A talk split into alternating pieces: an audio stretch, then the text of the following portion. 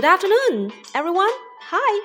嗯，小朋友们，我们又见面啦。今天何老师要领着你们一起来学习《Hello Teddy Four》第四册书当中的第七单元 “Kitchen” 厨房餐具。Now first, let's warm up. 还记得我们以前所学过的 Mini Teddy、Anti Hippo 来到豆豆乐园做客的小故事吗？A big, big bowl for Auntie Hippo. A big, big cup for Auntie Hippo. A big, big spoon for Auntie Hippo.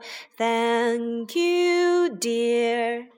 A big, big bowl for Auntie Hippo. A big, big cup for Auntie Hippo, a big, big spoon for Auntie Hippo. Thank you, dear. 小朋友们，还记得我们在 Mini Teddy 所学到的餐具吗？Bowl, a big bowl or a small bowl. Spoon, a big spoon or a small spoon. Cup, a big cup or a small cup.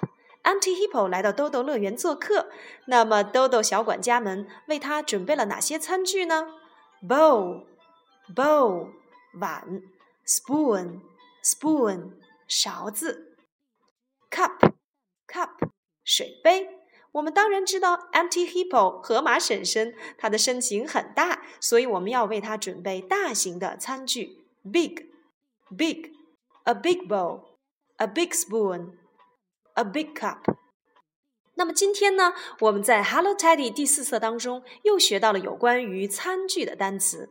Now first, let's listen to the story. Pass me the bowl, Teddy. Pass me the spoon, Teddy. Pass me the plate, Teddy. Pass me the knife, Teddy. Okay, now read after me. Spoon, spoon, 勺子；bowl, bowl, 碗。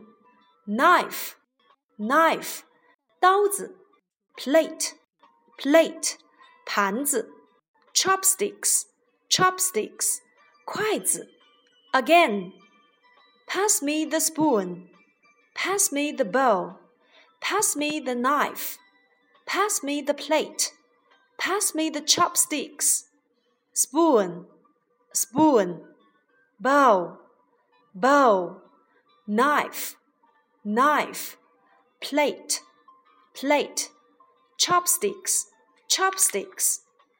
Pass me，请递给我一把勺子。Pass me the spoon，请递给我一只碗。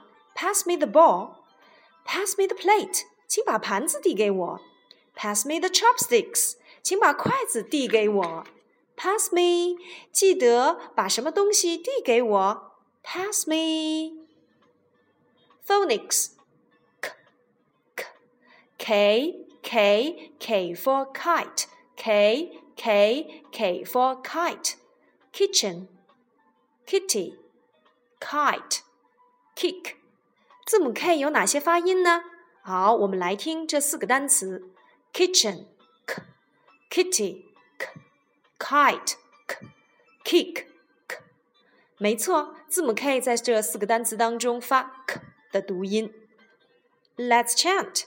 Kitty, kitty, in the kitchen, don't fly a cat and don't kick. Kitty, kitty, in the kitchen, don't fly a cat and don't kick.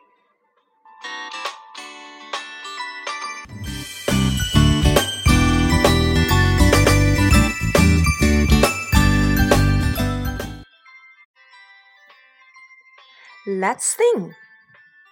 Down by the ocean. Down by the ocean, down by the sea, Johnny broke a bow and laid it on me. Down by the ocean, down by the sea, Johnny broke a bow and laid it on me. Again. Down by the ocean, down by the sea, Johnny broke a bow and laid it on me. Down by the ocean, down by the sea. Johnny broke a bow and laid it on me。小朋友们，听完这个故事小儿歌，我们做错事情可千万不要怪罪于他人哦。Down by the ocean, down by the sea, Johnny broke a bowl and played it on me.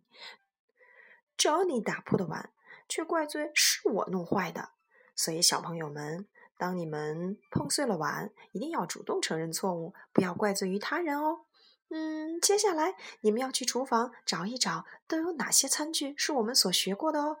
快去吧，拜拜。